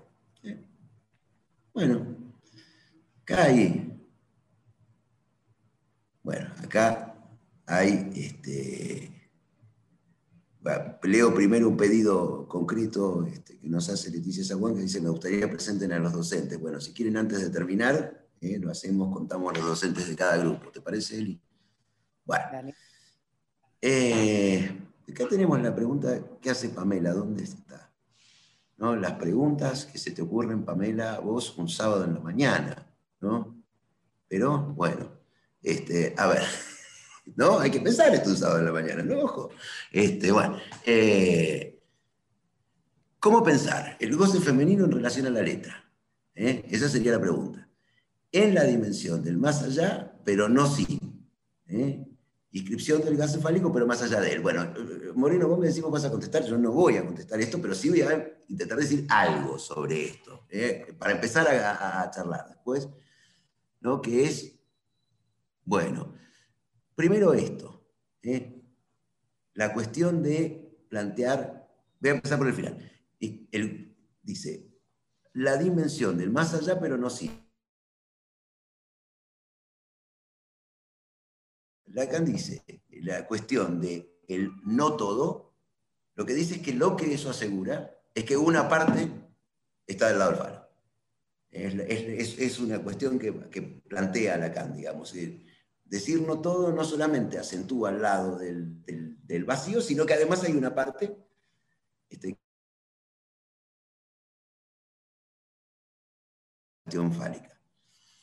¿Mm? Y con respecto a eso, se me ocurre pensar el problema, digamos, de plantear ese, ese signito. Les puedo, se me ocurre empezar a conversar un poquito por ahí, ¿no? Ese, el problema de no todo. ¿Eh? Porque, les decía esto, no existe no todo, digamos, en relación a eh, la, lógica clásica, porque cuando la lógica clásica, fíjense, tomemos este ejemplo, cuando decimos ser no ser, tener no tener, ¿qué son? Son dos cosas que si yo las uno, si uno lo que es con lo que no es, o lo que tiene con lo que no tiene, lo que obtengo son universales, como decir todo lo azul con lo no azul, arma todo. ¿eh? Entonces, el problema yo diría, en relación a la cuestión de este, el más allá, eh, quiere decir que hay algo que aun cuando yo puedo cerrar un todo, queda por fuera. Entonces parece una noción totalmente paradojal esa si uno lo pensara en términos de la lógica clásica. Hay una cosa en la lógica clásica que se llama al principio del tercero excluido, en la lógica aristotélica, que dice que si yo tomo todo lo que es y todo lo que no es, determinada cosa, cierro un universo, no queda nada. Eh, no hay por fuera de eso. Eso es muy este, de la mano de la idea aristotélica del universo, del universo concretamente. Aristóteles que pensaba que era absolutamente imposible que el universo fuese infinito. ¿eh? Era una ridiculez, pensaba Aristóteles. ¿eh? Y hizo una teoría muy interesante con eso, que era la teoría del horror al vacío. ¿Eh? ¿Por qué, por ejemplo, sube el agua en una jeringuita? Porque la naturaleza le tiene horror al vacío. ¿Por qué? Porque si hubiera vacío, el universo podría ser infinito. Entonces sería inabarcable. Entonces, me parece que un punto importante de plantear el no sin, ¿eh? pero más allá quiere decir, no es sin eso, no es sin que haya esa posibilidad que tiene el significante de tener algo que se llama principio diacrítico, que es que algo se opone a otra cosa, y entonces con eso se puede pensar un universal, todo lo que es blanco con todo lo que no es blanco. No es sin eso, pero una vez que se arma ese cierre, que decimos algo con todo lo que no es blanco, a partir de que está eso hay algo que igual queda por fuera. ¿eh? y esa me parece que es un poco la idea de lo suplementario. Entonces yo tomaría esa parte del asunto. Ahora, con la relación a la letra, la verdad que no sabría muy bien qué decirte. Me parece que es un punto que a mí, bueno, ¿no? Lo, dejaría un poco abierto, a ver a quién se le ocurre algo. En el sentido de la letra de borde de lo real. Pero más allá de eso, lo que me parece importante y un poco que tiene que ver con la, con la propuesta que hacemos de la modalidad de trabajo y de apertura al trabajo que vamos a realizar en el seminario, es que vayamos pensando, no, no es que tengamos las respuestas, vayamos proponiendo algunas ideas, eh, aquellos mismos que hacen las preguntas, bueno, también pueden expresar cómo las han escrito, pero también expresar cómo las vienen pensando, qué les ha hecho pensar. La idea es que todos participemos, ¿no? O sea, un poco... Eh, por ejemplo, por ahí Florencia dice, bueno, la vía de unión entre el 17 y el 19 sería la no relación, bueno, a ver cómo, cómo lo vas pensando, o, bueno, esto de lo femenino y el más allá, Pamela también, me parece que la idea es que vayamos hablando, conversando, si estamos iniciando y vamos a hacer todo un trabajo de, de exploración y de búsqueda de respuestas. Yo tendría algo para, por lo menos lo de la letra. Tomando el, lapsus que, me marca Daniel, que venía trabajando mucho en la, conferencia de, Miller, es fantástico que, haya tenido ese lapsus, que, no fue, que fue un calami aparte, porque lo escribí, y, lo leí varias veces y no me había dado cuenta, así que es, genial. Pero es, es, lo que él dice, en realidad es interpretar un síntoma, sería lo que insiste, porque captar o leer lo que implica la dimensión de la letra es siempre una operación que implica ese salto que marcaba Daniel, es desprenderse del sentido y poder formular algo que ubique algo de, de ese, ese, punto de borde, si pensamos e, esa cara del síntoma como letra, ¿no? Entonces, el no sin, yo lo pensaría en este sentido, uno viene interpretando el síntoma porque así inicia el análisis y puede escuchar quizás la parte que tiene que ver con toda la articulación, que es del lado de lo fálico. La articulación de sentido implica el falo detrás. Ahora, si en, determinado momento hay que poder desprenderse de eso para captar cierta dimensión de letra que hay en un síntoma. Entonces ahí está el no sin, porque la letra no se va a presentar, me parece, de buenas a primeras como algo que podamos localizar sin cierta vuelta por ese nivel de la articulación de sentido que podemos ubicar en un síntoma, el sentido de los síntomas freudianos, ¿no? Entonces me parece que el no sin eh, eh, de lo fálico en relación a la letra es que quizás desde ahí sea la vía en la que en análisis podemos ir recortando ese estatuto de letra que hay eh, en un síntoma. Se me ocurría pensar también la dimensión de la letra como la trabaja Lacan con respecto a lo que dice de letra como ese significante extraído de la cadena y que es condensador de goce, ¿no? Entonces, como la lógica femenina, que ahí la ubica, ubica la pregunta Pamela, la cuestión del goce femenino, eh, excede a lo simbólico, pero no es sin lo simbólico. Entonces, cómo de ese simbólico, de ese significante que no hay para la mujer, podemos pensar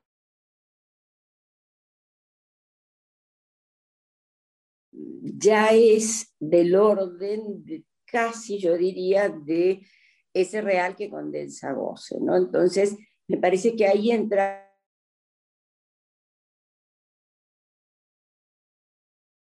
lógica suplementaria que va más allá de lo simbólico, como recién ubicaba Daniel. No es sin lo simbólico, pero va más allá de lo simbólico, ¿no? Y entramos ahí, bueno, en este en este campo del goce femenino que tiene que ver con, con el no todo, con el no todo, eh, como lo plantea Lacan acá en el seminario 19.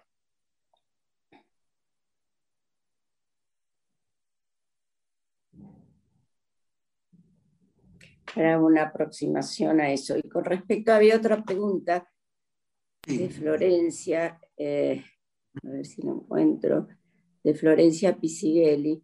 Sí, te la, leo, Mabel. Dale. La vida, la, de unión entre el seminario 17 y el 19 sería la no relación sexual que acompaña la última enseñanza. Esa es la pregunta. Sí, yo también lo, lo pensaba en el capítulo 5, Lacan, en el capítulo 5 del seminario 19. Lacan retoma la cuestión del S1, ¿no? Del S1 y el, S, y el S2, tal como lo ha trabajado en el seminario 17, que es un poco lo que, bueno, en, el armado del programa nos sirvió como para pensar la articulación entre el seminario 17 y el seminario 19, ¿no? que Lacan dice, en el 17 es necesario un S1 para un S2. Eh, no hay S1 sin S2, no hay significante amo sin saber. Así lo plantea acá, en este seminario. Y lo retoma para decir cómo proviene el uno. Entonces, allí empieza él a plantear este significante uno, que es del, del orden de la singularidad. Algo de esto decía Gustavo cuando decía que es del orden de ese saber puede dar cuenta de la singularidad de, cada uno de los sujetos que acceden a la experiencia analítica y que se pueden eh, de ahí enfrentar a ese modo de goce singular a partir de ese uno, del uno solo, no del ese uno.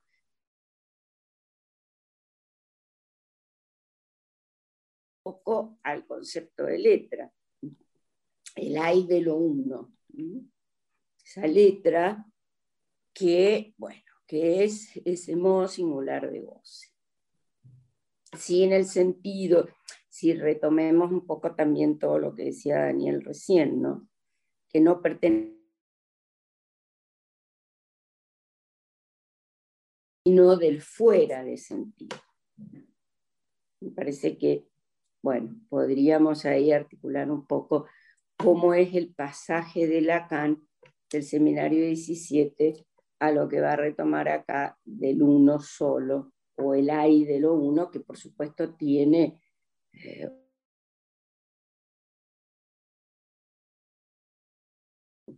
un poco para hacer la articulación y el por qué, cómo podemos pensar la articulación entre el 17 y el 19. Sí, se podría decir también que en esto de sería la no relación sexual, que se puede pensar, de acuerdo a lo que está diciendo Mabel también, por ejemplo, en la contra va de la no relación al hay el uno solo, solo en su goce, que se puede entender ahí el tema de la no relación justamente por uno solo, solo en su goce. Así que sí, y es lo que vamos a ir abriendo. Claro, porque el no hay, el no hay relaciones también, el no hay relación entre un S1 y un S2, ¿no? Esa, esa fórmula que escribimos con el S1 y las dos barras que implican la disyunción entre el S1 y el S2. Entonces no hay relación entre ese significante que en el 17 llamábamos significante 1, eh, amo, perdón, acá lo llamamos significante 1, y eso que viene a dar ahí un sentido al S2. Entonces, no hay relación entre un S1 y un S2, que después Lacan va a teorizar con el no hay relación sexual y directamente después con el no hay. No hay eso que venga a dar cuenta de una relación. Que también está formulado, me parece, como previamente en esto de ir resignificando los conceptos en el SDA tachado, como ese significante que pueda dar cuenta del, del, otro, ¿no? el significante del otro tachado. No hay el otro que tenga un significante que venga a dar ahí algún sentido. Parece que es tomando esto que decía Gustavo y Daniel, de poder ir reinventando los significantes que, bueno, los hemos usado previamente.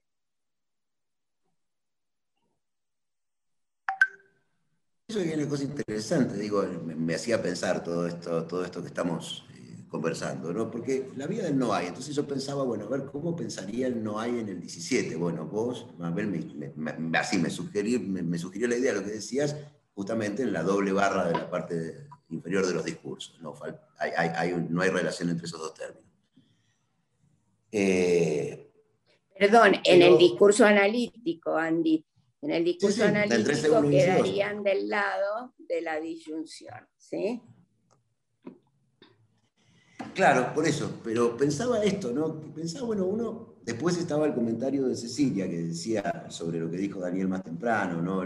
pensar en la cuestión de la contingencia en el seminario 11, inclusive pensaba en el seminario 11 cuando Lacan después escribe, escribe este, el, prólogo a la edición inglesa del seminario 11, muchísimos años después, lo que subraya en ese prólogo, ¿no? Cuando no, hay alcance, cuando no hay ningún alcance de sentido ni de interpretación, sabemos que estamos en el inconsciente. Entonces, pensaba cómo uno podría leer en la clave del no hay, empezar a buscar la clave del no hay a lo largo de toda la enseñanza de Lacan, inclusive en Freud, ¿no? pensaba en inhibición, síntoma y angustia, que vos, Daniel, lo, lo citabas más temprano. Cuando uno lee inhibición, síntoma y angustia, al final de algunos capítulos Freud insiste con, pero hay algo que no anda, pero hay algo que no cierra. Pero no, y entonces uno podría pensar que inclusive en esa clave podría pescar ahí lo que Freud se encontraba que no le andaba, que no le cerraba en su formulación este, en, la lógica que intentaba formular, ¿no? Entonces, bueno, me hacía pensar eso, que no podría pensar que por ahí hay distintas vías por las cuales uno podría articular los seminarios, por ejemplo, la otra que se podría ser la vía del 1, es decir, del S1 del 17, bueno, qué pasa, qué, qué relacionario no con, el, con los 1 del 19, pero digo, pero sin duda la clave del no hay, a mí me parece que sería una vía que uno podría recorrer toda la obra de la Cámara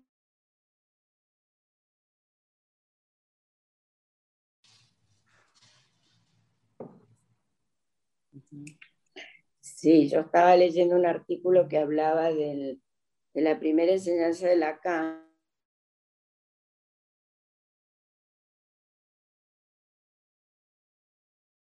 Y son los dos escritos son del año 58. Em, y bueno, y marcaba un, escrito de, de, un seminario Miquel Basols, marcaba cómo ya Lacan en la dirección de la cura postulaba el, lugar del deseo como lugar vacío, ¿no? Y bueno, por supuesto, la primera articulación que podemos hacer es en relación a la castración. La castración como eso que viene a dar cuenta de lo que no hay o de lo que falta. En esa época era la falta en ser, bueno. Pero me parece que ahí también él marcaba exactamente así, ¿no? El, el punto del lugar vacío, como, como lo dice Lacan acá en el seminario 19, por supuesto incluido en esta lógica nueva, pero, pero bueno, también es el, lugar vacío que marca este seminario con respecto a la lógica femenina o, al goce suplementario del no hay. Bien. Bueno, me parece que hay muchas, muchas preguntas, muchas... Eh, eh, ideas o reflexiones que me parece que, bueno, no las podemos agotar en, esta instancia, que habrá que, que, registrarlas y que seguir trabajándolas, que las vayamos pensando, que en el trabajo en cada uno de los grupos se retome, se podría copiar ahí esto que está en el chat y que se retome en el trabajo de cada uno de los grupos. Em, como dije al principio, son seis grupos y y bueno, los docentes eh, también están, eh, ¿quién había preguntado por ahí? Los docentes que éramos somos varios, también están las redes, así que ahí se puede ver, ¿sí? Em, pero me parece importante que, bueno, que vayamos como puntuando eh, el trabajo por, ya el tiempo, casi la una, habíamos dicho una hora y media de trabajo, así que me parece que ha sido una muy linda jornada. Se ha abierto al trabajo, me hubiera gustado escucharlos más, pero bueno, no, no es posible por el tiempo, pero lo, iremos haciendo en el transcurso. ¿sí?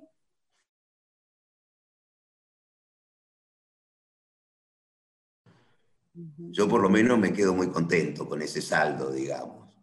¿no? Pero, y bueno, que iremos trabajando. Yo quiero agradecerles a todos eh, la participación en, este, en esta apertura del, del sí, de, bueno, eh, y efectivamente del, entusiasmo que se vive en las preguntas, en las intervenciones, en, eh, bueno, eh, quiero, quiero agradecerle a todos los que están en los, que, como participantes, como colaboradores, a los chicos de difusión que verdaderamente armaron este, toda esta historia este, con, con muchísima este, este, entusiasmo, este, a todos los que este, también este, participamos bueno, este, en principio de las presentaciones de bueno, y especialmente a este, Daniel, que nos acompañás este, como director por primera vez este año, y bueno, y te agradecemos muchísimo este, tu, presencia en esta, en esta apertura, y bueno, seguiremos trabajando. ¿eh? Bien. Bueno, ahí me parece... Quiero, que todo... Sí, dale, Daniel.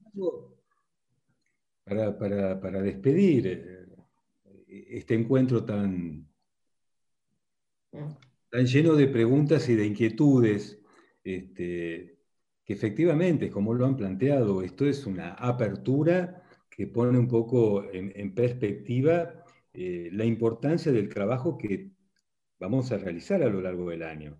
Este, con, cada, con cada clase que se dé, con las plenarias, con los docentes invitados, este, y también con, con, algunas otras actividades que podamos llegar a inventar y que impliquen también eh, la presencia de participantes para tener eh, un poco eh, una cierta idea de qué efectos esto va teniendo, de darle la palabra a, los participantes en alguna actividad y poder compartir eh, un momento de trabajo con ellos.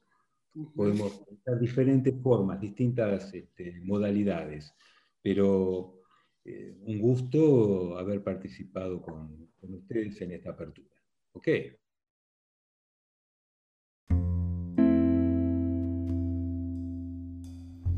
Este fue un podcast del Guión Mendoza. Podés encontrarnos en redes como arroba Mendoza. Hasta el próximo encuentro.